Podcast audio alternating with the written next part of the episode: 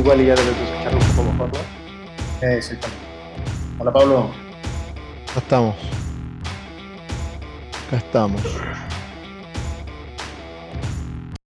Te falta entrar con... Oh, fuck. Ya vi. Que los videos... Ahí está. Se supone que ya estamos. Y ya no lo voy a mover más y ya no lo voy a estar picando más. Ya, no- ya estamos ahí. Ya estamos completos. Se supone que ya. Ahora nada más me, Va. fal- me falta esperar que... Vamos a ver si en el este. Ahora sí nos escuchan muchachos, ya se ve, no se ve tan jodido. Hay un chingo de lag, eso sí, pero pues discúlpenme, o sea, mi computadora es una papa. Lo importante es el audio, obviamente, y que medio vean las imágenes. Takeshi dice que sí, que ya se escucha. Entonces. Vamos. no se enganchen los que estén ahí en el chat, pongan de que, de que ya se escucha y este, que sí se escucha y pues ya empezamos, ¿no? Ahí Jules, Enrique Morales, Sebas, el otro Sebastián, Kashmir y a Arabo, no sé. Pero bueno, ya estamos grabando aún así. Ya, ya se escucha muy bien, ya, ya estamos, al fin, ya. No lo vamos a mover a nada y así nos quedamos. Acá las manos de la computadora. Ya, ya, ya, aquí- no toco nada ya. Ya, ya, Ah. ya chingamos. Ahora sí, empezamos Buenas otra vez. Bienvenidos a este episodio número 25 de Entre Cervezas, el podcast en español de la Brewing Network. Mi nombre es Pablo, ¿cómo estás, Edgar? Bien, aquí ya me voy a amarrar las manos. respira, porque- respira. Me voy a amarrar las manos porque en serio le quiero meter más cosas. O sea, el plan ahorita era transmitir en vivo en Facebook y en Discord.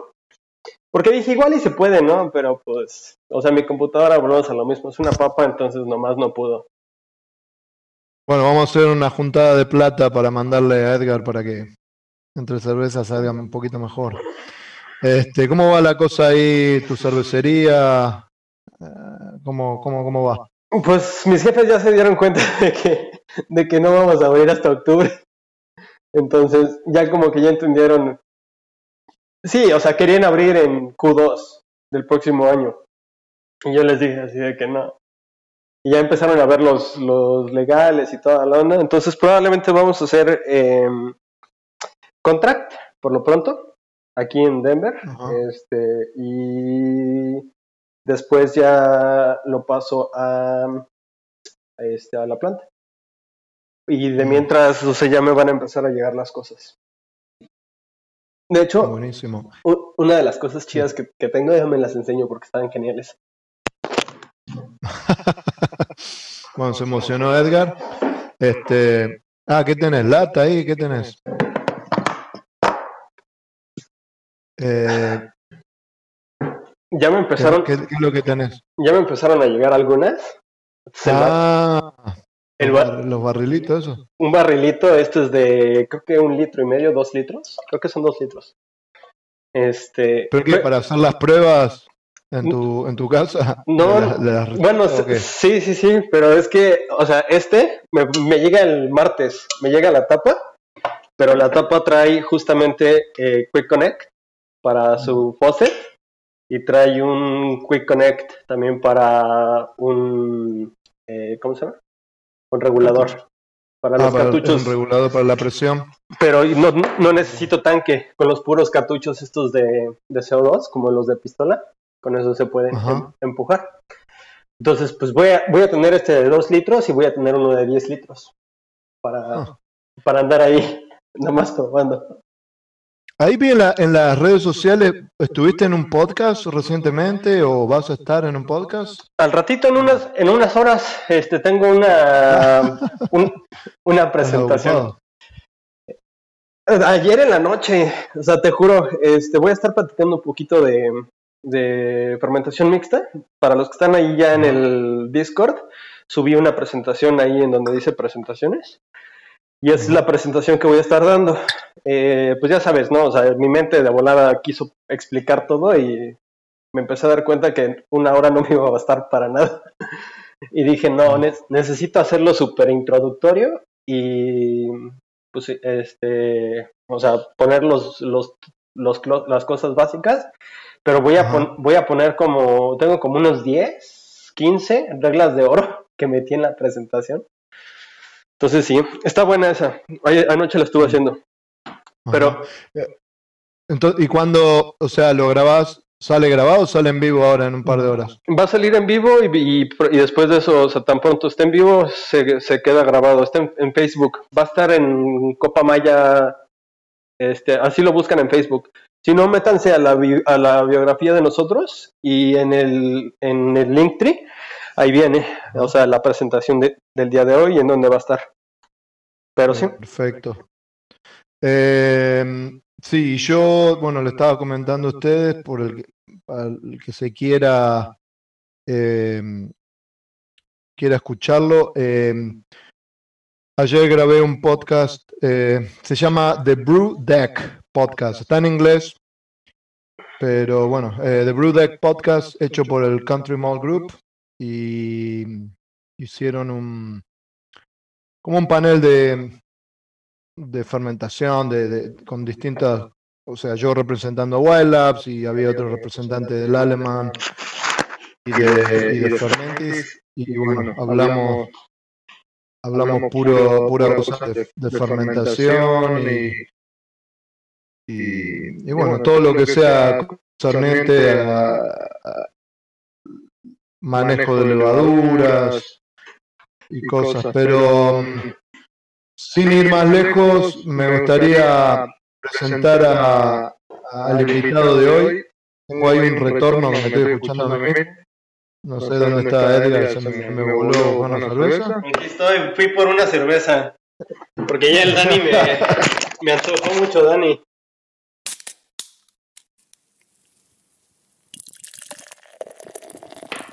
Pero Tengo como un feedback. Ah, no, capaz que eras vos cuando dejaste tus auriculares. sí, Dejaste con un feedback ahí. Eh, estabas presentando a Dani, ¿no? Quiero presentar a, sí, a- a Daniel Cesari, eh, jefe cervecero o head brewer de cervecería de Colima. Para mí, eh, sin querer ofender a nadie, una de las mejores de México por lejos. Eh, ¿Cómo estás, Dan? Todo bien, Pablo, ¿cómo estás? ¿Cómo estás, Edgar? Eh, gracias por la invitación. Saludo a todos los que están aquí escuchándonos y viéndonos eh, a través de tu canal. Eh, ¿Todo bien? ¿Cómo andan por allá?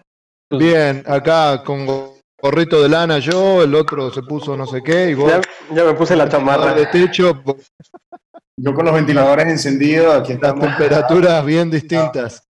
Eh, pero mm, bien, la verdad que contento y agradeciéndote que aceptaste la invitación porque está bueno eh, charlar con cerveceros, con profesionales, eh, que puedas compartir un poco de, no sé, cómo llegaste a donde estás hoy, cómo, eh, qué es lo que estás haciendo, qué es lo que estás viendo, a, digamos así, a futuro para la industria cervecera en México, que está creciendo y creciendo. Pero vamos a arrancar, de, como se dice, de- desde el principio. Eh, ¿cómo, ¿Cómo llegaste a, a convertirte así, digamos, en un, en un cervecero? Mira, eh, la primera vez que hice cerveza fue hace más de 12 años, estamos hablando del año 2008. Bueno, este, yo en realidad soy ingeniero electrónico um, um, y estaba viviendo en Venezuela en aquel momento. Y pues, fíjate que ya, pues todo lo que pasó, etcétera, etcétera, eh, no se conseguía mucha cerveza. Y um, yo nací en Venezuela, pero en realidad mi, mi papá es italiano y yo crecí en Francia y siempre estuve que me, viajando mucho. Entonces, en todos estos tiempos donde yo vivía en Francia, me acostumbré a muchas cervezas que se conseguían allá y no se conseguían eh, en Venezuela cuando, cuando estaba viviendo en Venezuela. ¿Cómo te, cómo te, te enganchaste, digamos, con la cerveza? ¿De borracho nomás o...? No, eh, mi hermano, mi hermano mayor que vive en Marsella, muy, muy, muy borracho él, siempre me llegaba, me llevaba, íbamos juntos a un bar que está en el viejo puerto de Marsella, un Irish pub, y ahí creo que me empecé a enamorar de las cervezas irlandesas, ¿no? ¿sabes? Cuando, cuando no estás acostumbrado a, cuando vives en países donde antes no existían toda esta diversidad de cervezas y llegas a un lugar donde tienes variedades infinitas, te enamoras. Creo que mi primer amor en cuanto a cerveza fueron las Red Ales. Era, Sigo siendo muy, muy fanático de las Irish Red Ales. Y um, um, me regreso a Venezuela y estuve viviendo un tiempo allá y digo, mi hermano me dice, coño, pero ¿por qué no las haces tú? digo, coño, qué buena idea. Y de repente me meto en YouTube y empecé, empecé como mucha gente, ¿no? A hacer cerveza viendo tutoriales de YouTube. Um, simplemente así.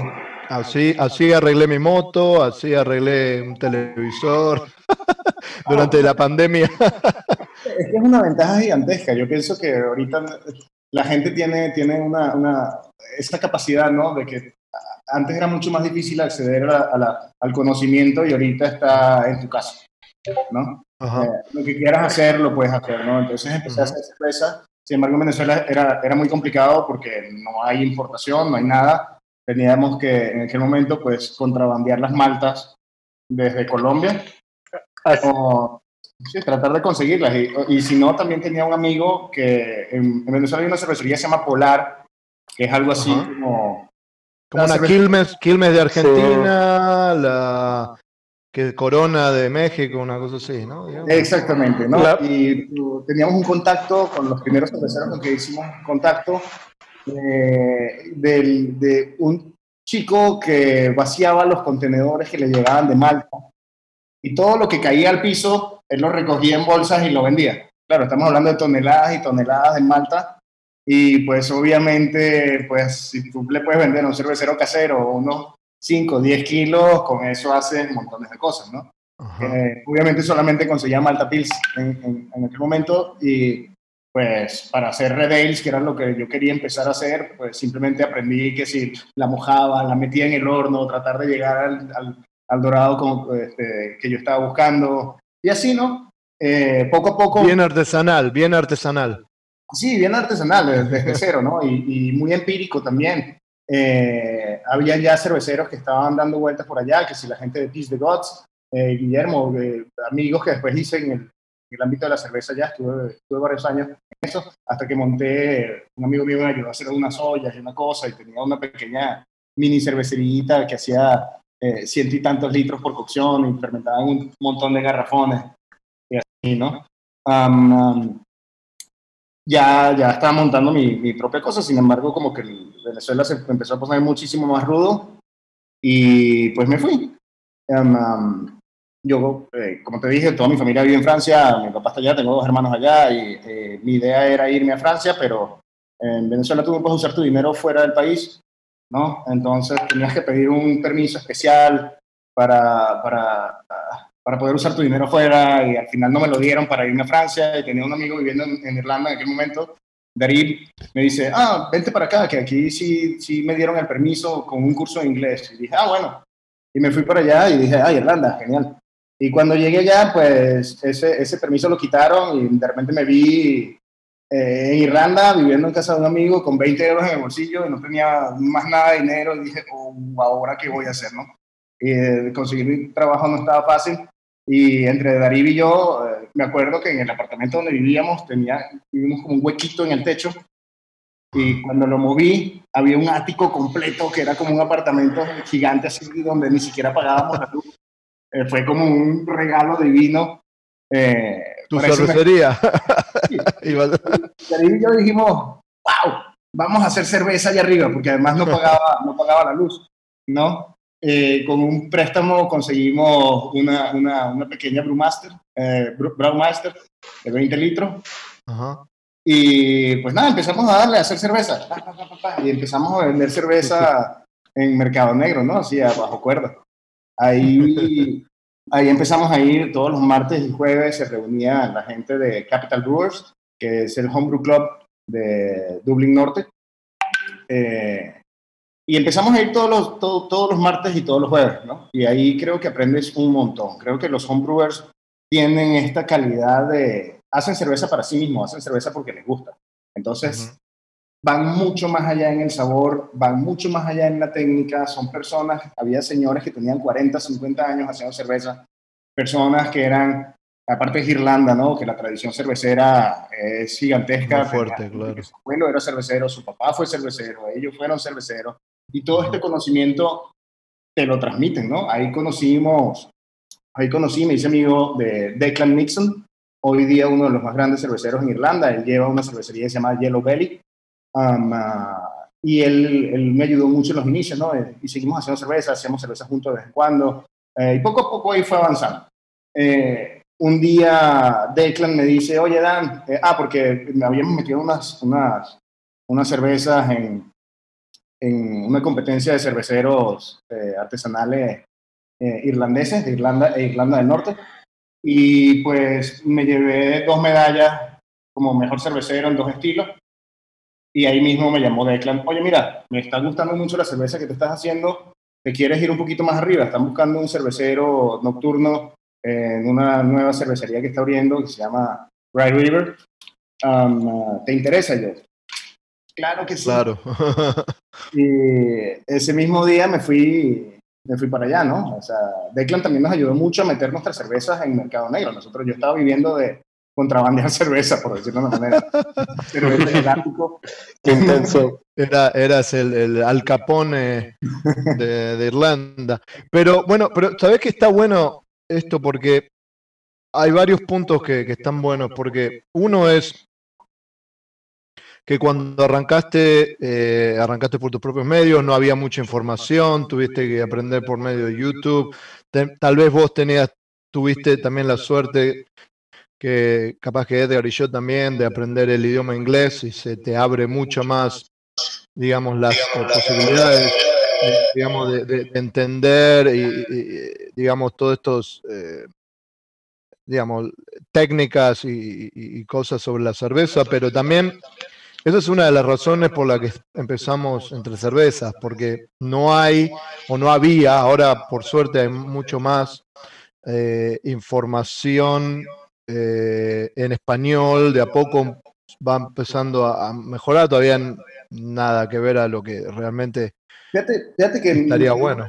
El inglés y yo no somos muy amigos de toda la vida. Eh, la mayoría de la información que sacaban en aquella época antes de ir a Irlanda era más que todo en las páginas argentinas, que estaban un poco más avanzadas en aquel momento. ¿Somos Eh, cerveceros? ¿Puede ser? ¿Somos Eh, cerveceros? eh, cervezas argentinas, creo que era. Ok. Sí, están, están por todos lados y te sacaba mucha información de ahí. Ya luego, pues, en Irlanda, aparte que tienen un acento muy, muy, muy pesado, los irlandeses, créeme que al inicio. Está difícil, sí. Está difícil, ¿no? Y, Y si vas a Escocia, peor, me parece. No, y, que, a- y, y con que no hablen Pikey, porque eso está peor. mira, a Declan, Declan, que todavía sigue siendo muy buen amigo mío, ya tenemos más de uh, como 10 años conociéndonos, todavía no le entiendo lo que dice. Por eso son amigos. Exactamente. Este vato no. Eh, y, y- pero, o sea, también eh, otra cosa que, que- que saco de, de lo que estás contando es eso, ¿no? De te diste cuenta de lo que te gustaba eh, y, y fuiste por eso y, y no, no es que arrancaste con la cervecería ideal y te pusiste ahí. y fuiste vos buscándote con el ático primero, con, con, con aprender, con juntarte con homebrewers que tenían mucha más experiencia que vos y aprendiendo. Y, y- y me parece que ese es un buen mensaje para, para la gente que, que está arrancando. Eh, igualmente, creo al mismo tiempo, y, y me imagino que vos coincidirás, que, que no solamente es, bueno, me mando a hacer cerveza y, uh, parece que es cerveza y bueno, más o menos, me imagino que también eh, te fuiste, digamos, fuiste aprendiendo y dándote cuenta eh, la diferencia entre una buena cerveza y una mala cerveza, ¿verdad? Claro, al principio era un desastre, ¿no? Yo al principio, fíjate, yo cada vez que me invitaba a una fiesta, mis amigos, yo llevaba mis cervezas. Y todo el mundo, ay, ya Daniel con sus cervezas raras. Fue pasando el tiempo y ya un par de años después era, oye Daniel, mira, ¿por qué no te traes tus cervezas raras? Ya, me encantaría volver a probar alguna de esas cervezas que hice en aquella época, quién sabe. Ya, sabes, ya uno no recuerda, ¿no? Tú vas a ir afi- afinando el paladar y, y al final de esto se trata de beber, ¿no? Eh, esas reuniones los martes y los jueves, todos, todas las semanas sin faltar, era súper enriquecedor, porque aparte cada uno traía sus cervezas eh, y le van hablando de cuáles son los fallos, cómo podemos hacerla mejor. Nos reuníamos en los bares, teníamos, nos reunimos muchísimo en un bar de Brewdog uh, que se llama The Brewdog uh, en uh, Dublín, Dublín 1. Um, um, y eran muchas de, de, de, las reuniones, en otro de los lugares era The Black Sheep, uh, que son lugares de cerveza y tienen todas las cervezas del mundo, ¿no? Entonces, compartíamos nuestras cervezas y además probabas un poco de todo lo que estaba en el mundo con gente que sabe muchísimo de cerveza y te iban dando tips, cómo la puedes mejorar, cómo no. Y en estas reuniones conocí a cerveceros grandísimos de la talla de Owen Ashmore, que hoy día llega, lleva Garage Beer Barcelona. Con él después la historia continúa porque trabajamos juntos mucho tiempo, estudiamos juntos. Eh, Alex Loss, que hoy día lleva Whiplash, uh, también en, en, Irlanda, que son cervecerías que están muy, muy, muy marcadas ahorita. Eh, fíjate que, de, de, hecho, cuando me mandan a Red River Brewing Company a, a empezar, eh, quien me hace la entrevista es Alex, Alex Loss, um, de Whiplash. Y, y, empezamos y al principio me dieron un turno de, de, de, limpiador nocturno, o sea, ni siquiera de cervecero, porque me dijeron, ah, como que sí hace cerveza, pero... A barrer. a recoger. ni, ni, siquiera entiendes lo que te digo, así que la verdad es que... A limpiar barriles, siempre se arranca así, ¿no? Exactamente. y, y, fíjate que la cervecería quedaba en un lugar que se llama Kilcock, así tal cual, Kilcock. ¿Qué, clase, ¿Qué clase de lugar es ese? No, muy bonito, un pueblito de estos irlandeses, eh, pero muy, muy lejos de Dublín. Uh, yo para llegar hasta allá tenía que viajar dos horas diarias, ¿no? Eh, simplemente para aprender a hacer cerveza profesionalmente como quería, ¿no? Eh, a menos 15 grados en un invierno, te, te, si a veces tenía que agarrar, caminar hasta el centro de Dublín, 45 minutos a menos 15 grados, esperar el autobús y viajar una hora y media hasta Kilcock y luego caminar hasta la cervecería en el frío inimaginable. Y tú veías que en aquel momento mi compañero eh, tenía a Ian, Ian Dunphy, que él, él, es actor, pero como que era de por ahí por la zona y el trabajo que consiguió fue lavando barriles mientras tanto porque tenía hambre. y él me decía, estábamos, me acuerdo una noche que estábamos a las 3 de la mañana llenando barriles y el vato me dice, ¿qué, qué, cómo, cómo, ¿cómo terminaste aquí? ¿Cómo, ¿Cómo puede ser que terminaste aquí? O sea, ¿qué hiciste mal en tu vida para terminar en el pueblo horrible lavando barriles. Y yo le digo todo emocionado, todo lo contrario, brother. O sea, estoy aquí porque me quiero, gusta. Porque quiero. Quiero aprender a hacer esto. Imagínate, estoy precisamente uh -huh. en Irlanda, en uno de los países más cerveceros de más tradición del mundo, aprendiendo donde es, en un pueblito, es como, uh -huh. no sé, es como estar metido aquí en México, en Zapotitlán de Vadillo, aprendiendo a hacer mezcal artesanal con, con la gente de ahí, ¿entiendes? ¿no? Claro. Estaba precisamente claro.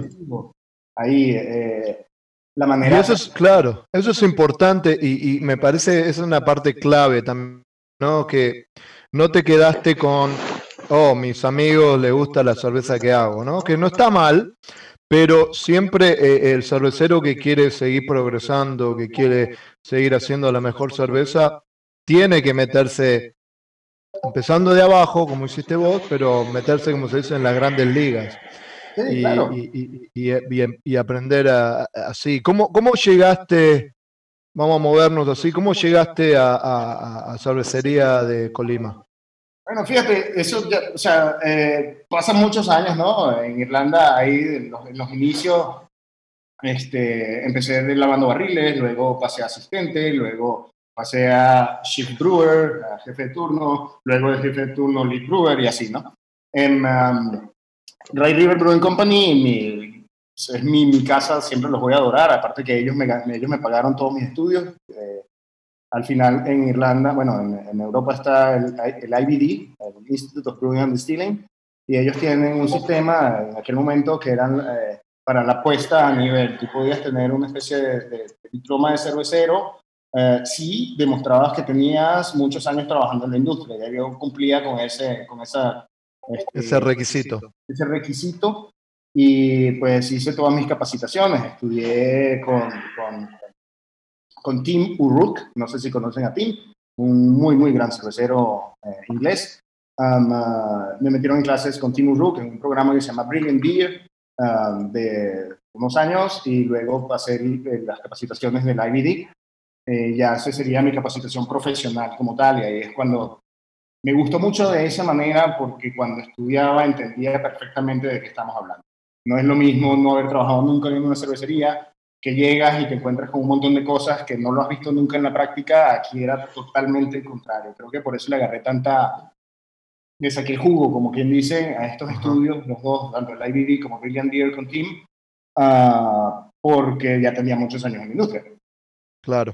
o sea, digamos, arrancaste en la práctica primero y después, cuando tuviste la oportunidad, agarraste más de la teoría, digamos, de todo. Exactamente. Aparte tuve la suerte de estar rodeado con puras bestias, son unos bárbaros haciendo cerveza. Todavía son de los mejores cerveceros europeos y son mis colegas, ¿no? Y eso es lo eh, lindo, sí, lo lindo de esta industria, ¿no? Que, que la gente, eh, comparado a otras industrias, la gente comparte más, ¿no? Sus conocimientos. Sí, claro, o sea, hasta el sol de hoy, a mí Owen me llama cada rato, mira cómo, cómo, ¿Cómo resolvemos esto? Mira, tuve este problema. O yo llamo a Bill, que lleva ahora a River. Bill era mi asistente y ahora se quedó él con, con River y me llama todavía. O yo lo llamo, en estos días tenía problemas con la centrífuga, lo llamé a él, oye, mira, la centrífuga que tú tienes allá, ¿cómo le resolviste esto? Que ya no me acuerdo. Cosas así. O sea, al final esta industria es precisamente para eso. Yo pienso que aquí en México, bueno, ya vamos a hablar de eso y de los homebrewers, que creo que es clave fundamental para cualquier país eh, de impulsar el homebrewing eh, básicamente, ¿por qué terminé aquí en México? ¿Por qué me vine aquí en México? No me gusta decir terminé aquí en México, todavía no termino y aparte me encanta estar acá. Eh, pienso que todo lo que logré en Irlanda de haber eh, tenido tan buen nivel allá me permitió poder tener la oportunidad de venir a un país tan grande y rico como México, ¿no? básicamente fue el frío. Ya me había cansado, yo me había cansado ya un poco de Irlanda, no, es muy bonito, nada en contra de Irlanda, pero después de mucho tiempo viviendo ya, empiezas a pensar como irlandés. Y lo primero que piensas cuando empiezas a pensar como irlandés es, me quiero ir de aquí. Igual que todos ellos, ellos también se quieren ir de ahí. por, eso es que están todos por todos lados. Eh, y empecé a buscar rumbo y estuve trabajando mucho con gente en Barcelona, en España. Trabajé con una cervecería que se llamaba OOB, o On Beer. Yo le hice toda la, toda la consultoría para su, cervecería, ¿no? las recetas, etcétera, y estuve trabajando un poco con la gente de Vic, en Vic, en el norte de, Vic, el pueblo de Vic. Eh, Jordi, muy, muy buen amigo, eh, pero al final conseguí una oferta de trabajo que estaban buscando un cervecero quizás con un poquito más de experiencia aquí en Colima, México, y pues a googlear, ¿no? Googleé Colima. ¿Dónde, queda eso? ¿Dónde hace más calor? A ver, que apareció Colima en el, en el Google Search. Y cuando vi los parajes y las playas y el volcán y México y la comida y la cultura y dije, a huevo. este, y para, o sea, para el, el mexicano que nos está escuchando, seguramente sabe quién es eh, Cervecería de Colima y lo que hacen, pero eh, bien rápido quiero eh, comentar para la gente que no es de México y capaz que no, no, conoce. la verdad que yo te visité hace un par de años, ya creo, wow, ya pasó bastante. Y bueno, la verdad que me llevé una sorpresa muy gratificante porque eh, no solamente la calidad de la cerveza, pero sino también eh, yo en mi, parte, la que más me, gusta o la que más me importa, digamos, eh, el manejo de levadura que ustedes tienen y eso, pero así rápidamente, en, tu opinión, ¿qué es lo que hace, o, si podés compartir con, con los oyentes, ¿Qué es lo que, hace para vos que, Cerveza Colima se distinga, o sea, una cervecería así eh, tan importante en México? Mira, yo creo que es una, una, es una mezcla de cuatro cosas importantes, pienso yo. ¿no? Yo pienso que toda cervecería debe tener conocimiento, trazabilidad, imagen, ¿no? Eh, eh, exacto, la imagen es, algo muy, muy importante. aparte, escogerlos, saber en dónde estás, ¿no?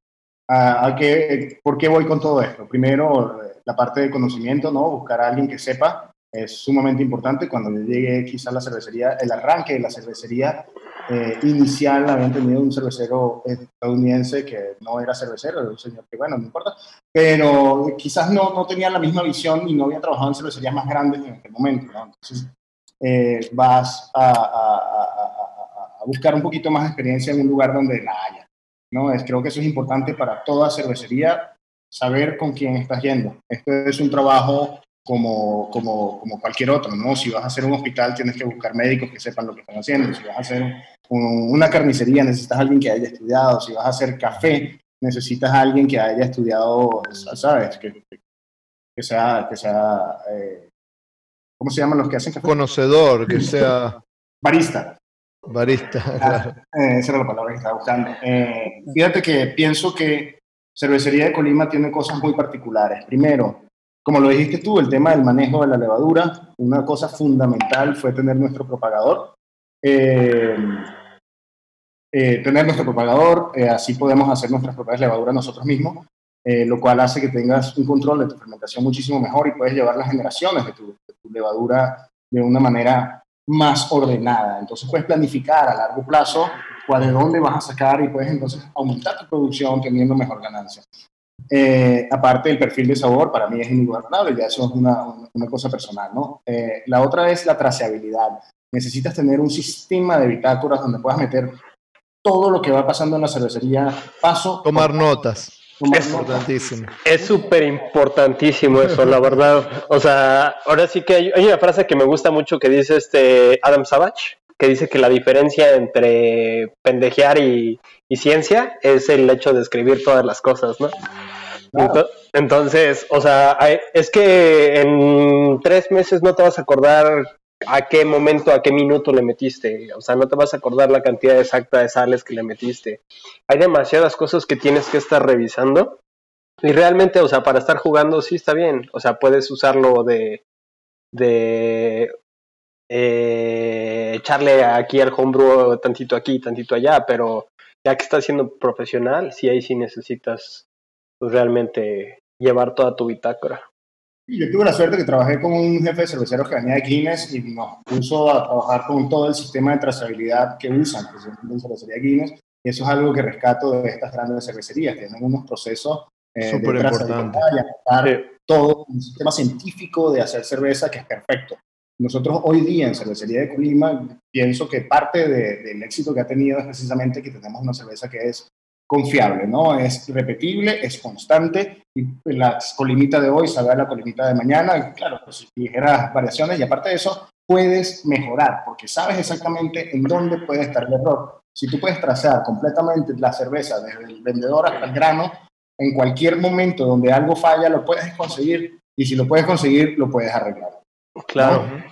Otra, otra cosa que pienso que Cervecería de Colima hizo un trabajo magnífico es precisamente la presentación, o sea, la, la, imagen de la cervecería es impecable. Eso ayuda muchísimo. Puedes tener una cerveza de altísima calidad, pero si a la gente no le llama la atención, pues, ¿sabes? eh, no, no, sí, no. sí, el empaquetado de ustedes, digamos, el packaging es bien, es limpio, eh, eh, es, es, es, como, eh, o sea, es simple, no tiene colores por acá, para allá, pero eso, esa simpleza me parece a mí que le da eh, eh, un carácter así bien, bien, bien. Eh, Fíjate, eso es algo que trabajamos muchísimo cuando estuve trabajando con la gente de Whiplash, ¿no? Eh, la imagen. Hay cervecerías que tienen imagen más vívida. Whiplash le gusta mucho el arte, tiene un artista que le hace la. Cada una de las latas son diferentes. Cervecería de Colima tiene un estilo muy particular. Lo importante no es tanto lo limpio o lo vistoso, lo sé que, sino que llame la atención en el shelf. Cuando tú ves la cerveza dices, la quiero probar, antes de saber si es buena o es mala. Comemos por los ojos, ¿no?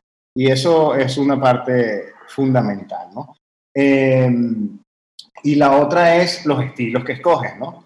Gran parte de todo esto de la revolución de la cerveza artesanal nace por el regreso, o sea, de las, las, cervecerías regresan a hacer cerveza ale porque empiezan las vías de comunicación refrigeradas, ¿no? Eh, ahora los fermentadores que puede usar con glicol, ¿no? En todos los años 60, 70, 80, cuando empieza a crecer todo esto, es precisamente de la mano de nuevas tecnologías.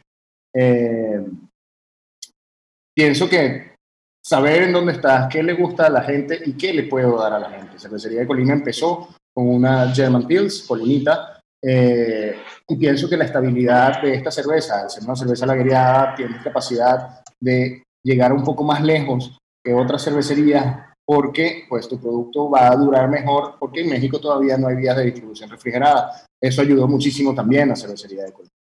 Pienso que esos cuatro factores son fundamentales a la hora de hacer cualquier cerveza. Ahora, eh, un punto que es para mí clave y, la verdad que es genial. Una cosa que me sorprendió es que, digamos, eh, muchas veces cervecerías, eh, sus cervezas estrellas son cervezas, digamos, más fácil de hacer, digamos, entre comillas. Y ustedes salieron con, digamos, ustedes son conocidos, más conocidos por sus cervezas lager, que en sí, una cerveza lager es mucho más difícil de hacer que, que una, que una ale. No sé si coincides. Eh, como te dije, en, eh, tuve la oportunidad de cuando trabajábamos en Irlanda, teníamos unas lagers magníficas, hicimos lagers que ganaron medallas mundiales en aquella época y Colimita es, digamos que la hija de toda esta tradición de hacer lagers allá.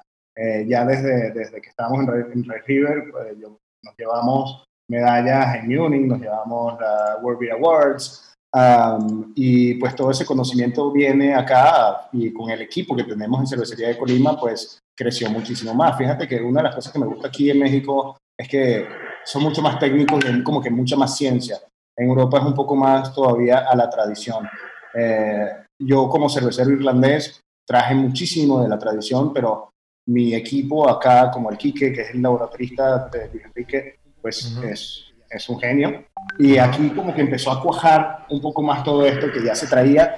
Y, y en aquel momento estaba Alex también, muy buen cervecero, eh, que él entendía a perfección el paladar mexicano y creo que esa, ese, ese trío que, que, logramos nosotros en ese momento fue mágico para hacer de lo que es Colimita hoy día. No, pienso que es una cerveza que está bien lograda. Claro que sí, Dani. La verdad está, es una excelente cerveza. Y Alex es un muy buen amigo, ya desde hace rato, ¿no? Este, de hecho está en Haas ahorita, en Oregon, creo. Eh, bueno, hace poquito hablé con él, creo que andaba en México haciendo unas, unas este, colaboraciones, una cosa así. Pero bueno, sin embargo, tenemos que eh, eh, terminar esto aquí porque desgraciadamente, como les decía, mi computadora es una papa, ¿no? Entonces, para los que les tocó ver el, el en vivo, les tocó ver un pedazo extra de una graba, o sea, de, de esta conversación que, que tuvimos con, con, Dani de Cervecería Colima. Eh, pudieron ver en, en el Discord eh, el resto de, de esta de esta conversación y realmente sí nos aventamos un buen rato ¿eh? nos aventamos como unas este, una hora veinte más o menos pero mi computadora se crashó y creo que no, no guardó entonces esto la verdad lo estoy poniendo eh, post ¿no? Esto es este postproducción. Eh, es que si quieren terminar de, bueno, más bien acompañarnos de, ahora en adelante, eh, tenemos un Discord abierto. Eh, recuerden nuestras redes sociales que son arroba entre cervezas. Y ahí se meten a, Facebook o a Instagram y directamente van a entrar al link. Eh, tenemos un link en nuestra biografía le pican y buscan en el Discord. Es cosa nada más de que se registren, eh, ponen su nombre, lo, que quieran, o sea, usuario, este, el, correo. Y de ahí en adelante vamos a estar transmitiendo en nuestro Discord, ¿no? Que, queremos hacer una, una comunidad para, para todos los cerveceros. Realmente ahí en donde podamos este, pues compartir cervezas, ¿no? Incluso. Y ahí vamos a estar haciendo los en vivos, yo creo que de ahora en adelante, porque incluso, no sé si escucharon al, al, inicio, ¿no? O sea, esto, esto ya es este solamente para audio, pero eh, en video se alcanza a... Tenemos de hecho un chat en vivo, entonces los invito a unirse otra vez al, al Discord, ¿no? Los, el link está en las redes sociales. Eh, además, acabamos de sacar hace poquito la, página tenemos eh, www.entrecervezasbn.com eh, y los invitamos ahí, ¿no? Tenemos eh, los links para todos. No sé todavía, así es que disculpen mi poches, ¿no? Hablo inglés y español un poco. A veces ahí. Y no es tanto porque, bueno, sí, mi cerebro a veces habla español e inglés al mismo tiempo, pero como le estoy aprendiendo a cómo hacer una página de internet, pues no sé, no sé realmente cómo cambiarle ciertos títulos, ¿no? O ciertos este, enlaces. Entonces allá ando así picándole, o sea, traduciendo lo que, lo que encuentro donde se debe de, editar. Entonces, los invito también a mandarme feedback, ¿no? Si les gustó la página, si no les gustó la página. Este, también acabamos de abrir la, tienda, ¿no? Tenemos este, gorras, tenemos... Están preciosas, la verdad. Algunos ya me las llegaron a, a ver en las en algunas de las de las ah, pláticas que he llegado a dar en, en video tengo una gorra que la verdad ya es la gorra que siempre uso a todos los que me conocen jamás me van a ver sin gorra em, tenemos un cubrebocas también también bien bien bien bien bien padrísimo eh, que lo podemos poner un filtro ahí y tenemos una playera de es el diseño de una casa de, de eh, cocimientos. Y para esas épocas de frío tenemos una chamarra.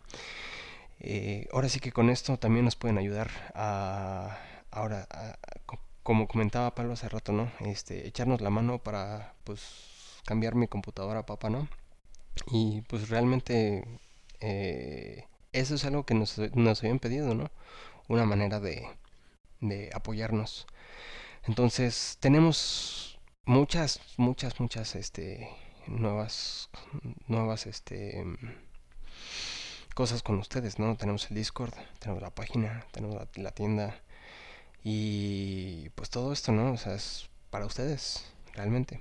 Eh, también tenemos otras sorpresas que ahora sí que no se las quiero spoilear, pero eh, si se meten al Discord, próximamente van a ver algunos este, spoilers porque se, está viendo bastante cambio en el fondo de mi, de mi pared. Entonces al rato eh, les voy a ir explicando qué es esto. Pero bueno muchachos, les agradezco una vez a todos los que nos estuvieron escuchando. Eh,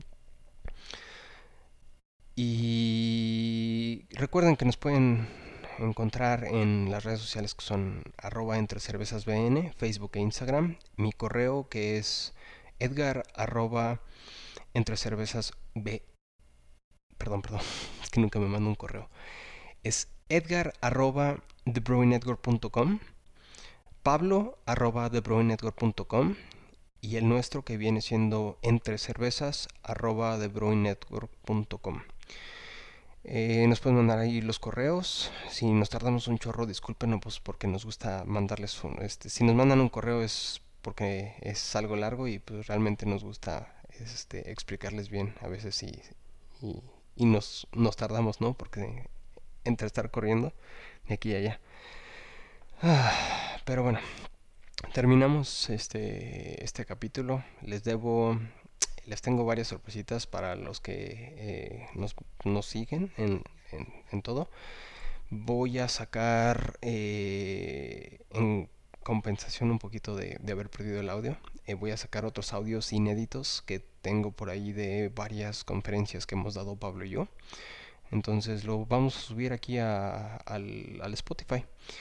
Eh, o a la red que nos escuchen, ¿no? Eso también sería bueno, que nos digan de dónde nos escuchan más. Eh, iTunes, Spotify, RSS, porque algunas de esas creo que las voy a empezar a quitar porque sí se vuelve un poquito cansado estar manejando tantas cosas, ¿no? Pero díganos de dónde, de dónde nos quieren escuchar. Y nos estamos escuchando en la próxima cerveza. Chao, chao.